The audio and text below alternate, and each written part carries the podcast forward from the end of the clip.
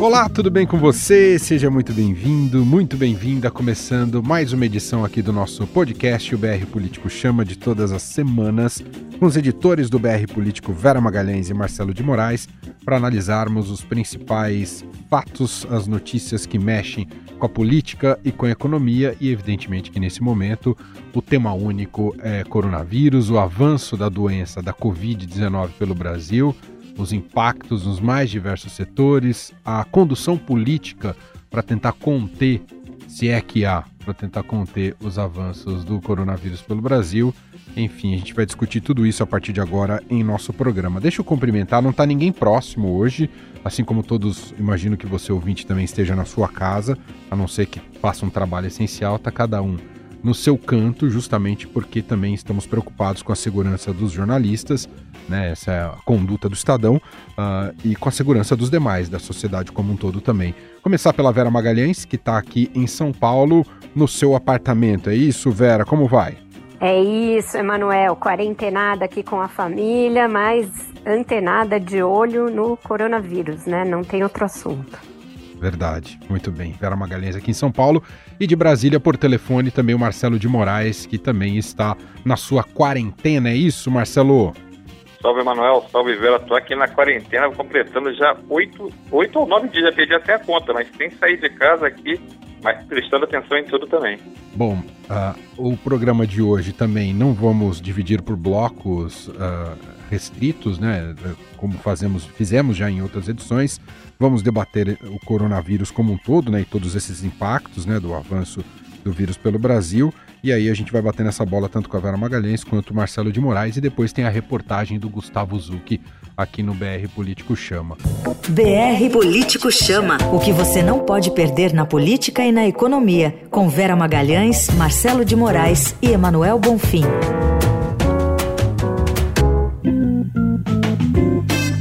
E eu não poderia começar diferente, e já queria te ouvir, Vera, e vou passar para o Marcelo também, sobre a condução política do presidente Jair Bolsonaro, que nessa semana fez um pronunciamento que deixou a nação bastante assustada e promoveu uma reação ampla, especialmente dos governadores. Então, queria um pouco da sua análise, tanto da conduta do Bolsonaro quanto da reação dos governadores. Vera. Foi uma conduta, a meu ver, irrefletida, motivada por uma preocupação meramente política com o arranhão de imagem que ele sofreu desde que ah, se intensificou a crise do coronavírus. Então a gente viu aí panelaços, a gente viu pesquisas que mostram perda de apoio por parte do presidente, inclusive nas redes sociais, para desespero dele. E aí acho que ele se aconselhou com os filhos, que estão muito mais próximos e muito mais é, participativos nessa crise, e também com o chamado gabinete do ódio, e resolveu partir para o tudo ou nada. Emanuel, a meu ver, também fruto de uma leitura equivocada do posicionamento do presidente dos Estados Unidos, Donald Trump. Porque Trump, também ele preocupado com as eleições, fez uma declaração de que gostaria que os Estados Unidos estivessem de volta ao seu pleno funcionamento até a Páscoa, que acontece em abril. É, Bolsonaro entendeu isso como uma licença para vamos todos voltar ao trabalho e instou os brasileiros a reabrirem comércio e escolas num pronunciamento na terça-feira, em tom irônico, debochado, absolutamente é, despreocupado com a saúde das pessoas, em dissonância com o que manda o próprio Ministério da Saúde, o que prescreve a Organização Mundial da Saúde, o que estão fazendo os governadores, atravessando o samba, inclusive de uma discussão que ele próprio vinha fazendo com os governadores para colaboração. Então foi tudo fora do tom. É, esse tom equivocado permaneceu no dia seguinte, portanto na quarta-feira. Ele fez declarações na porta do Alvorada, discutiu com o governador João Dória numa reunião, é, postou um áudio de um WhatsApp de uma pessoa que a gente não sabe nem quem é, fazendo justamente essa tradução errada do que o Trump havia dito. Resultado é, o Brasil foi na contramão, tem dois países hoje que estão muito é, na contramão do que o resto do mundo está fazendo, que são o Brasil e o México, um populista de esquerda e um de direita que negam é, a gravidade da crise. E depois disso, o próprio Donald Trump já deu declarações de que o isolamento social é importante, de que ele tem de ser mantido até para que se possa reabrir o país aos poucos mais adiante, com segurança.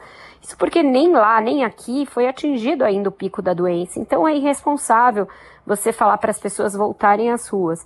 Depois disso aí houve uma série de é, bateções de cabeça com os governadores, a gente vai tratar disso aqui ao longo do programa, e também decisões bastante controversas, como as do decreto que ele emitiu hoje. Então, é, a meu ver, estamos tá, totalmente fora do tom e isso é muito preocupante.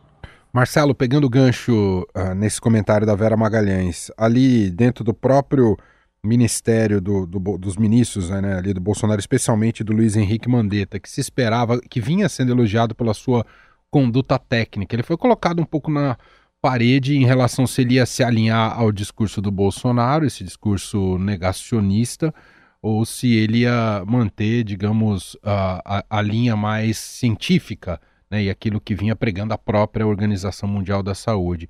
No final das contas, ele baixou a cabeça para o Bolsonaro, não foi não, Marcelo? É, mano, ele deu uma costeada no alambrado, né? Ele deu aquela... Ficou fazendo ali, ó, veja bem, a quarentena também tem que ver, ela não pode também ser para sempre, vamos, vamos lá. Ele começou a falar muito veja bem, você já começa a desconfiar que a pressão está muito forte, mas assim, eu não sei se ele é mais esperto que todos nós. Na verdade, talvez ele tenha encontrado um jeito de, de dar uma embromada no presidente ali e conseguir tocar a, a vida dele, né? Conseguir tocar a, o, o, jeito técnico do ministério e, e, meio que deixando o presidente mais um a deixar o presidente meio que falando sozinho, né? Que acabou sendo o que tem acontecido no, nas últimas semanas nessa discussão. O presidente fala a, as teses dele, fala, dá aquelas é, faz o pronunciamento, faz declarações, tudo muito equivocado, muito perdido, e o pessoal vai isolando, a política acaba isolando. Eu acho que o Mandetta, ele, ele, começou muito bem, ele foi sempre técnico nessa questão, mas ele é um político, a gente não pode esquecer que ele é político e, e, e aparentemente está compreendendo que é um, um, um, trabalho maior ser ministro da saúde nesse momento de crise, por enquanto, é, provavelmente não bateu no limite dele, porque ele também é médico, né? E ele preferiu é, dar umas declarações, de umas declarações mais tortas ali, eu acho que ainda não comprometeu o trabalho dele, embora sejam declarações perigosas, né? Eu acho que ele já está ali andando ali naquela fronteira ali de quase indo para a linha que o presidente está adotando, que como a Vera falou, é um negócio que não faz nem muito sentido o, o, todo o pronunciamento, acho que eu concordo, acho que ele interpretaram, ele, ele e os principais eh, integrantes daquele, desse chamado núcleo ideológico, a turma do gabinete do ódio, os filhos, eles interpretaram a fala é, equivocadamente do Donald Trump e foram nessa linha quase negacionista, né? O presidente chegou na, na no pronunciamento dele e falou um, um, negócio meio maluco. Então, com o meu histórico de atleta, eu teria só uma gripezinha, um resfriadinho. Ninguém nem está falando de cheio de atleta que pegou o coronavírus e está tá tendo que se tratar, está no hospital, cheio de problemas. Então, é, é, é um desafio diário a, ciência, ao, ao estudo, a técnica. Então, só quem perde com isso é o Brasil. Mas no caso do Mandetta, ele é um personagem ainda importante porque ele tem é, ainda, está se conservando, uma respeitabilidade que vai, conforme é, a declaração, as declarações dele foram seguindo e principalmente as atitudes dele foram sendo tomadas, ele vai perder essa credibilidade. Ele hoje, ele é uma figura respeitada por toda essa condução voltada para o lado técnico, voltado para essa área de ser um médico eh, na frente do Ministério, preocupado com as questões da saúde, preocupado com as questões da preservação da vida e, e de tentar é, é, fazer com que o vírus fique é, distante da, das pessoas o mais rápido possível. E, e, quando ele começar a perder isso, aí não tem mais o que fazer, e aí realmente será o caos. Mas acho que por enquanto ainda está naquela faixa ali, da, ainda, ainda dá para achar que está indo tudo bem ainda na, na, na, condução dele. Vamos ver esses próximos dias, ver se, se, se ele consegue sobreviver a essa pressão política, que deve também estar sendo muito forte dentro do governo. Ô Vera, em relação a, aos governadores que tiveram uma reação importante e uma coesão, né, com grande parte dos governadores unidos aí contra o Bolsonaro e aquilo que o Bolsonaro tem dito. O Bolsonaro faz isso porque está mais preocupado com 2022 do que com a crise atual, Vera? Eu acho que sim, mas eu acho que o, as preocupações dele podem é, se tornar mais próximas se ele seguir nessa escalada de isolamento, Emanuel. Porque os 27 governadores, primeiro 26 e depois o do Distrito Federal, Ibanez, se juntou a eles, é, assinaram uma carta é, de ação conjunta e cobrando medidas do governo federal, porque você veja a incongruência, Emanuel. Ele anuncia, vamos todos voltar ao trabalho, mas nem aquelas medidas iniciais que o governo federal tinha dito que é, colocaria em prática para mitigar os efeitos da pandemia na vida dos mais vulneráveis, nem isso saiu ainda. Os tais vouchers sociais não foram ainda, é, não começaram a ser distribuídos. O Ministério da Economia está ali é, reunido para saber ainda como vai ser o valor, que pode vir a aumentar, por quanto tempo vai ser pago, como vai ser feita a distribuição. Então, estão totalmente perdidos. É um time que estava preparado para fazer uma série de reformas, reformas que contêm o gasto, que eram necessárias para aquele momento, mas que diante de uma pandemia, que é algo que sai totalmente da previsibilidade, deixam de ser agenda. E não é uma equipe que tenha como é, colocar logo em prática uma agenda de proteção social, porque não foi é, talhada para isso, não foi uma equipe composta para isso. Então o governo cobra que as pessoas saiam do seu confinamento, que é o que está segurando é, o ritmo de, de alastramento do, do vírus, sem que haja nenhum colchão social, sem que haja nenhuma medida já implementada. Isso é uma completa irresponsabilidade. E foi por isso que, na prática, o presidente acabou sendo deixado falando sozinho, como disse Marcelo. Porque nem os governadores iam embarcar numa loucura dessa, porque na ponta ali, na hora em que as pessoas começarem a lotar os hospitais e o sistema colapsar, serão eles que serão cobrados. Então, todos eles mantiveram as medidas de restrição à circulação é, e também cobram que o governo ponha em marcha esse repasse de recursos. É, tem mil atrapalhadas acontecendo. Uma delas até foi retratada por nós do Estadão, um documento mandado pelo Ministério da Saúde para o Ministério da Economia pedia 410 bilhões de reais, é, sendo que era um erro de digitação e eram 10 bilhões. Então você veja, é, tá todo mundo no improviso, na sem prestar atenção em algo que é muito sério. É, já tem agência de risco falando em um tombo de 2% na economia. Eu acho isso muito pouco ainda, perto do que a gente vai, vai assistir. No Japão, na China, as previsões já são de recessão de 7% no ano que, nesse ano. Então, o Brasil parece estar tá tomando as medidas muito é, de forma desarticulada, lenta e atrasada em relação à gravidade do que tem de ser feito. Não foram só os governadores que deixaram o presidente falando sozinho. O Rodrigo Maia também ontem fez uma declaração cobrando as medidas, dizendo que não adianta querer pôr todo mundo na rua e falar em isolamento vertical, né, que é aquele em que você só isola idosos, quando não se tem nem uma é, forma de deixar esses idosos isolados. Você tem casas em que idosos moram num cômodo só com pessoas de todas as idades.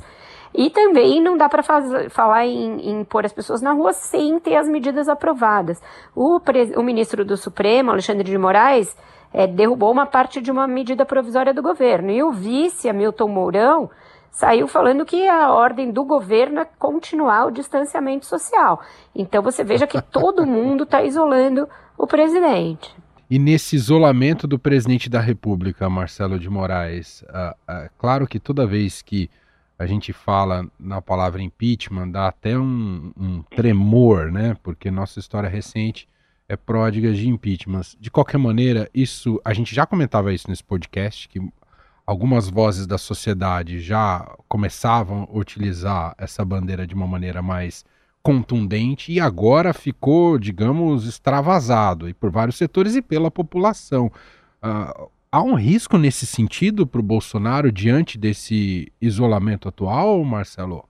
Bom, uma coisa é clara, a popularidade dele diminuiu muito, isso é registrado, as pesquisas estão constatando isso, ele está perdendo a, gordura política dele, isso é um fator que é, cria é, é, um caldo de cultura, ajuda a criar um caldo de cultura em torno disso, mas não tem hoje um movimento político pra, a favor do impeachment. Você vai ter lá, já teve três, quatro pedidos de impeachment apresentados na Câmara, mas você não tem o respaldo das forças políticas nesse momento. É importante a gente registrar que esse momento é um momento único, porque você tem o país é, em, tendo que lidar uma situação que ele nunca teve que lidar, nem o Brasil, né? acho que é, é uma situação, o mundo inteiro sobre isso, a gente já, já teve em, em, épocas em que o mundo não era tão conectado. Com o mundo tão conectado assim, a gente nunca teve. Então, é, teve é, uma coisa parecida em 2008, ali você teve é, é, antes um, algumas é, epidemias, mas nesse, nesse volume de impacto na economia, eu acho que você nunca teve impacto nas pessoas, impacto na economia, impacto na, na paralisação da, das atividades. Então,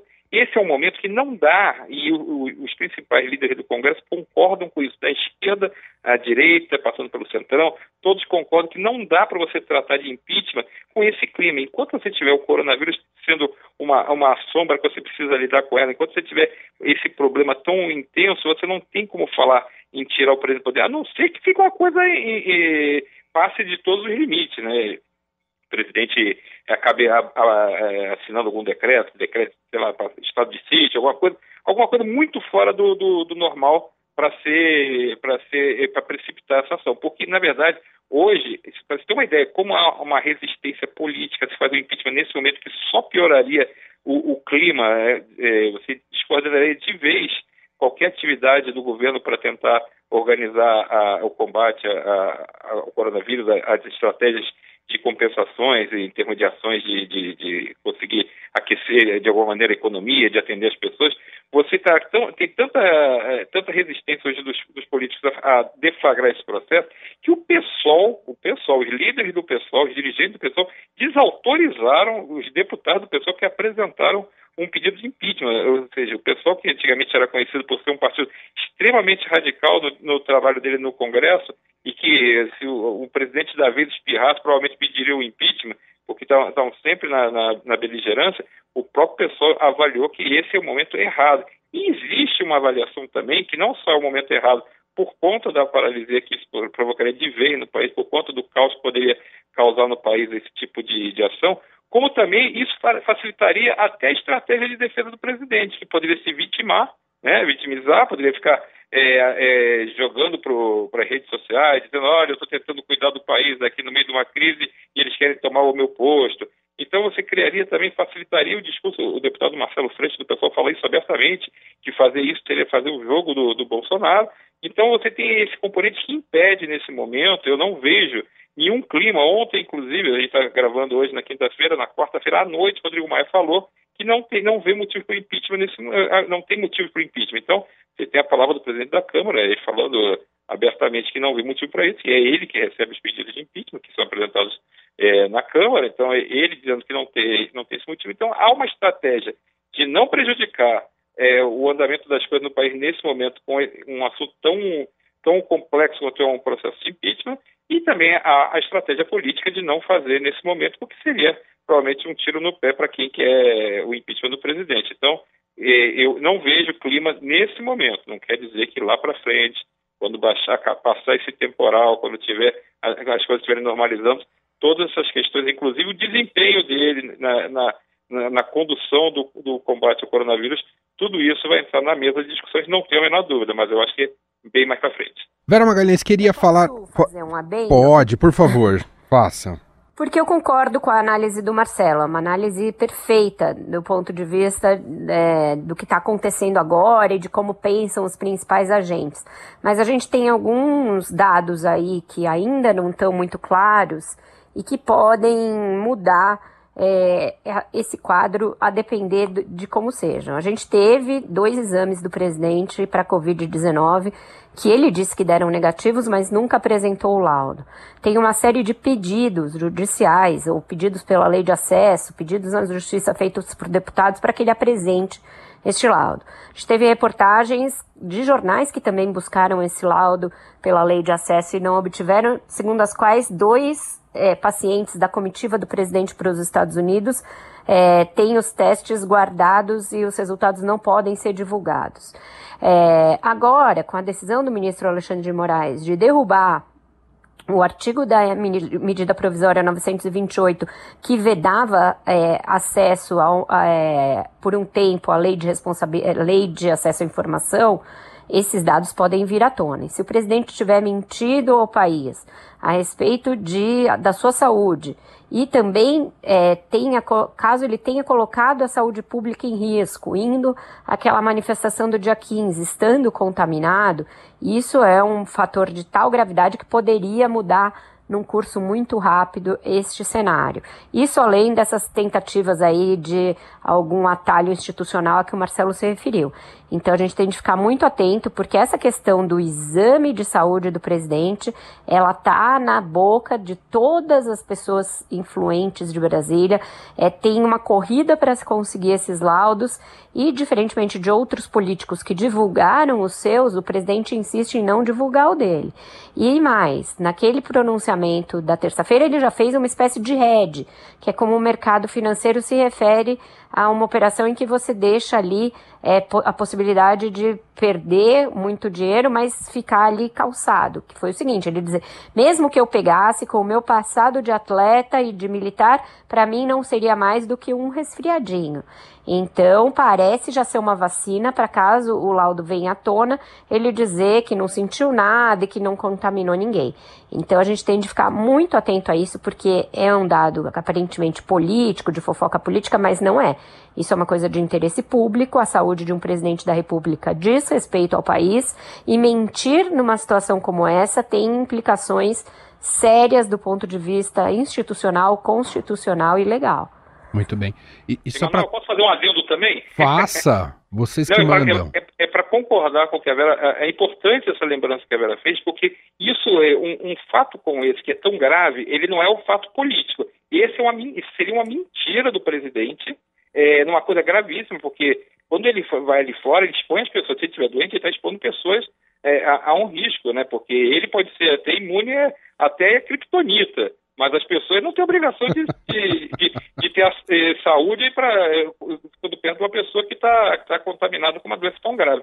E isso sim é realmente uma, uma notícia como essa. Por exemplo, o presidente mentiu, o presidente apresentou, não, escondeu um, um, um, exame durante esse tempo todo e o exame era positivo. Isso é gravíssimo. Isso, é, isso certamente é, poder, mudaria muito o cenário. E tem um outro cenário que a gente não comentou aqui, mas que também cresce muito. Existe uma pressão é, é, fora do impeachment de gente tentando, é, definindo que ele, é, até que ele renuncie se isso acontecer. Quer dizer, não, seria, não, não daria tempo nem do, de ter, abrir um processo de impeachment por causa disso. Se isso for verdade, seria tão grave a situação que o presidente deveria até se afastar do cargo de uma vez para tentar preservar alguma coisa, preservar é, os direitos políticos, se quisesse concorrer mais para frente, tentar preservar, embora fosse muito difícil, mas é uma situação realmente gravíssima se isso se comprovar e é muito estranho.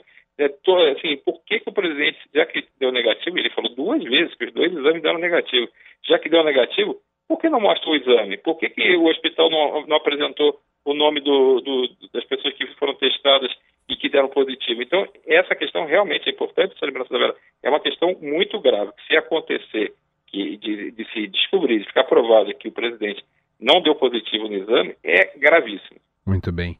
Só, só para confirmar uma coisa, Vera, a, o Estadão já pediu oficialmente, né, junto à assessoria do Palácio do Planalto, esse exame, a cópia desse exame, né, Vera? Já pediu no Hospital Federal das Forças Armadas, já pediu para o Palácio do Planalto, já pediu no Supremo Tribunal Federal. O deputado Kim Kataguiri já entrou com uma ação judicial para que é, obtenha o laudo. Ela ainda não foi, de, não foi despachada, mas tem uma juíza já que é preventa para esse caso e ela já disse, já deixou, já deu a entender que se cair com ela, ela vai acatar a ação. Então a gente vai ter movimentação nesse assunto nos próximos dias, Emanuel. Pode ser que seja negativo? Pode ser. Aliás, o ideal seria que fosse isso.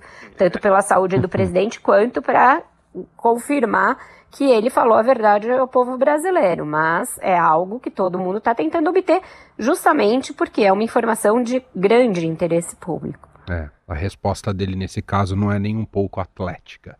Bom, vamos agora à reportagem de Gustavo Zucchi, uh, diretamente de Brasília, uh, tá lá perto do Marcelo de Moraes, mas não perto no sentido colado, né? Só perto na, mais longe. Na mesma cidade. E ele traz mais destaques políticos aqui para o nosso BR Político Chama. Diga lá, Gustavo. Olá, Manuel, olá, Vera, olá, Marcelo e olá ao ouvinte do BR Político Chama. Se na noite de terça-feira o presidente Jair Bolsonaro deu caneladas na televisão pedindo o fim do isolamento social, ele também tem tropeçado no meio desta crise em sua relação com o Congresso. As lideranças já discutem o que pode ser feito com a medida provisória 927, que dava a possibilidade de suspensão de contratos de trabalho por até quatro meses. Segundo o líder do DEM na Câmara, Efraim Filho, a ideia é não esperar o governo se mexer nesta questão, até porque o presidente parece mais interessado em retomar as atividades dos mais diversos setores, independentemente da doença. A Câmara, então, deve tomar a frente e, por meio de emendas, garantir a suspensão como uma contrapartida da União aos trabalhadores uma bandeira nossa do Democratas desde o primeiro momento, com projeto de lei antes da medida provisória protocolado ainda na semana passada, é de que o governo tem que ter a garantia da renda mínima para esses cidadãos, para os trabalhadores, também para os micro e pequenos empresários, né, que foram obrigados a fechar as suas portas, mas na medida provisória, especificamente o artigo 18, onde o governo foi obrigado a recuar depois da pancadaria né, que acabou sofrendo pela timidez é, da medida, o ideal é que se retorne sim a possibilidade de suspensão dos contratos, porém com um complemento essencial. O governo dizer quem vai bancar sou eu. Então, através de emenda, agregar a defesa dessa renda mínima né, ao, ao microempreendedor individual da garantia do pagamento dos, dos, é, dos salários a quem foi obrigado a fechar as suas portas e está impedido é, de continuar o seu trabalho, já nessa MP do, é, 927. A relação de Bolsonaro com os demais poderes preocupa em meio à pandemia do coronavírus. Os parlamentares não percebem a possibilidade do governo federal se entender com os demais entes federativos para traçar uma estratégia única. Isso fará com que casos como o da MP 927 sejam cada vez mais comuns no Congresso. Se o governo não toma as rédeas da situação, outros poderes o farão. Precisa a gente ter uma estratégia nesse momento, ela se chama estratégia granulada da estratégia que precisa ir aos mínimos detalhes. E nós ainda não tivemos esse alinhamento que é necessário entre governo federal, governos estaduais e municipais. É, tá, tem que procurar ao máximo não apenas verticalizar as decisões, mas horizontalizar, tentar sentar todos né, no mesmo plano para que possam discutir e decidir conjuntamente. E realmente há ainda essa, essa falha de condução e de liderança do processo. Então, às vezes, por falta de conversar, ou seja, o governo ter de recuar sobre as suas próprias decisões, mostra que elas não têm sido planejadas o tanto quanto é, deveriam. Então, eu prevejo e gostaria de ver a retomada das atividades um pouco antes do que aquilo que tem sido apregoado. É preciso a gente eh, entender o que tem se passado com as famílias, com o emprego, né, com as micro e pequenas empresas que não têm esse capital de giro de longa data e que elas possam, ao, aos poucos, ir retomando as suas atividades com quem tem condições, preservando aqueles que são é, grupos de risco. Então, eu trabalho com um cenário de que gostaríamos de ver né, as pessoas com mais consciência ao aos poucos indo retomando aquelas atividades que sejam possíveis é, retornar. Fico por aqui de casa, acompanhando todas as outras novidades da crise do coronavírus. Um abraço e até a próxima. Muito bem, de casa, hein? De casa, Gustavo Zucchi lá em Brasília. Muito bem. Algo a comentar, Marcelo de Moraes, Efraim Filho? É, tem uma, uma coisa importante que é crescer o movimento do, dos parlamentares de tentarem aprovar é, projetos para tentar mitigar o, os efeitos do coronavírus na economia. Mas também, assim, o governo tem acenado, e tem uma corrente é, propondo isso também dentro da, da Câmara do Senado, que se corte é, parte do salário de servidores, de deputados, de políticos. Tem também agora um projeto que está sendo liderado por é, é, integrantes do Centrão, que quer, cortar, que quer é, aprovar um empréstimo compulsório de empresas e pegar esse dinheiro é, para fazer uma espécie de fundo para combater os efeitos do, do, do, coronavírus. Então, você pegaria empresas que têm um patrimônio superior a um bilhão de reais e você pegaria 10, até 10% dos lucros dessas empresas e você colocaria isso para fazer esse, essa espécie desse fundo, né? para combater o coronavírus. Então você vai ter milhões de discussões para saber de onde você consegue dinheiro a mais, ou seja, é, se você vai tirar de servidor, se você vai tirar de iniciativa privada, se você vai tirar de empresário. Então tem uma discussão muito grande crescendo no Congresso para saber como você consegue recursos a mais para tentar é, ajudar nessa, nesse combate. Só que eu acho todas as propostas muito difíceis de obter consenso.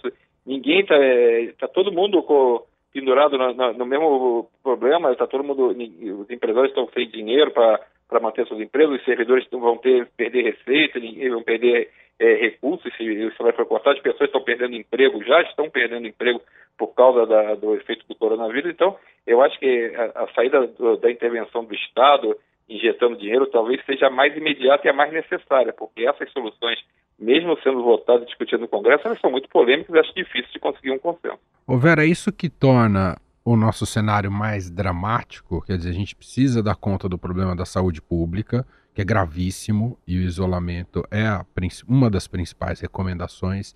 E além disso, é, entender como é que a gente reduz o máximo possível os danos na, na economia e na economia real, na vida das pessoas, Vera?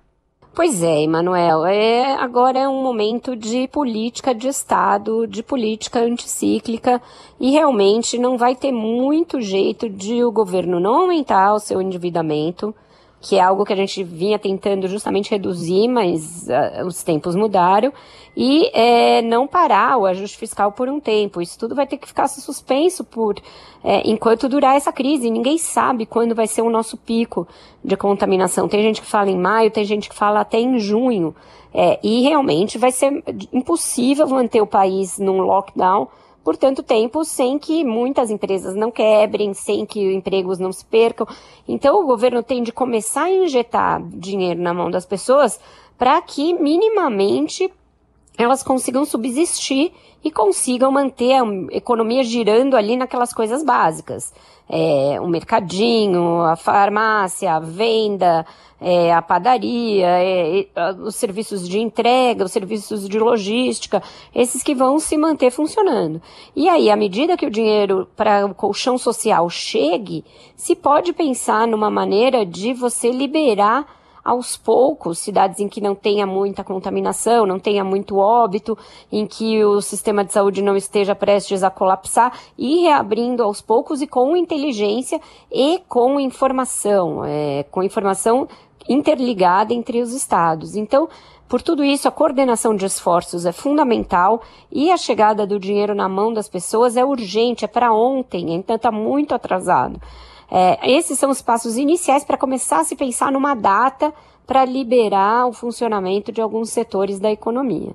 Antes disso, é irresponsabilidade pensar nisso é querer que a gente tenha uma situação como a da Itália, em que o primeiro-ministro achou que a economia estava sofrendo demais, liberou as pessoas e houve uma explosão de contaminação, de mortes, e você tem essas cenas horríveis de hospitais lotados, tendo de decidir quem vai morrer e quem vai viver, caminhões levando corpos para serem enterrados sem que as famílias possam ir, para não também aumentar o risco de contaminação.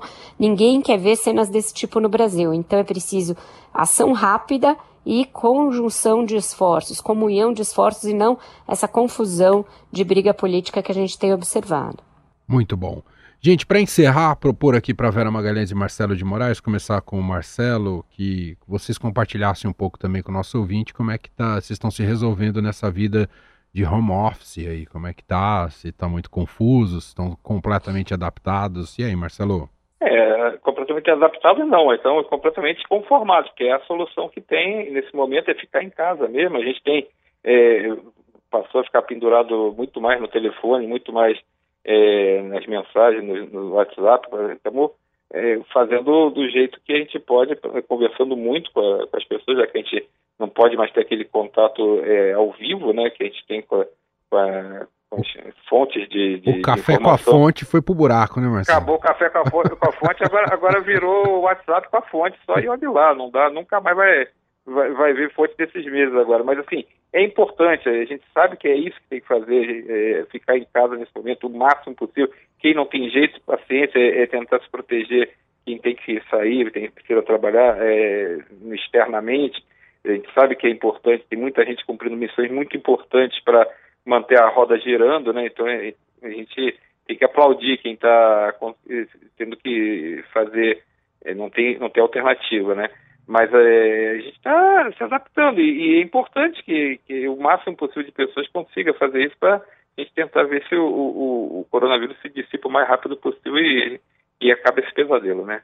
E você, Vera, como é que tem sido essa nova rotina?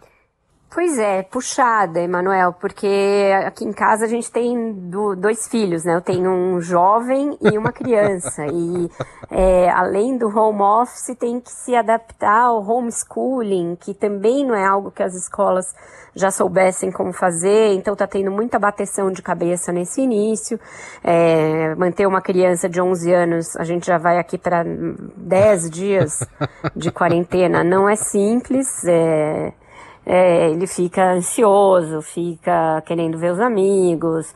É, também dispensei a, a moça que trabalha aqui comigo. Tenho meu pai, que é grupo de risco e mora sozinho, então tenho que vigiar a distância. Então tem uma série de implicações. E eu tenho um programa na TV que eu preciso sair, então, ao menos uma vez por semana. Dá aquela sensação de que você está saindo pro, rumo ao desconhecido quando você sai de casa. Então a gente tem que lidar com essas paranoias. Banho de é sol. Muito, né? Tudo muito complicado. É tudo um pouco angustiante, mas vamos aprendendo a nos, a nos virar.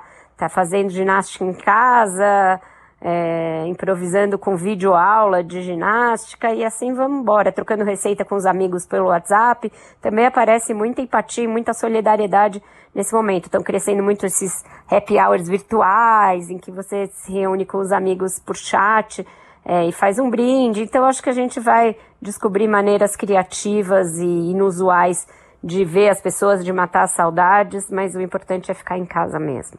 E, e, a professora Vera no, no homeschooling, como é que é? Uma professora boazinha, Vera? Não, a professora Vera é quase inexistente, Manuel. Não tenho dado conta de dar uma atenção. É, hoje eu ajudei um pouco na tarefa, mas ele está meio se virando, a criança que lute. É, cada um com os seus problemas, porque são muitos. Sensacional, muito bom. Gente, assim encerramos a edição de hoje aqui do nosso podcast BR Político Chama, que volta na semana que vem com mais análises. Marcelo de Moraes, muito obrigado. Até semana que vem. Valeu, gente. Um abraço. E Fiquem em casa. Tá tendo que manter o rojão aí na, na rádio. Verdade, Parabéns pelo verdade. trabalho Parabéns, da Dourado, que está aumentando seu, sua carga informativa nesse período. Isso é muito importante. E, enfim, vamos juntos. É isso. Obrigado, Vera. Até semana que vem. Até mais, pessoal.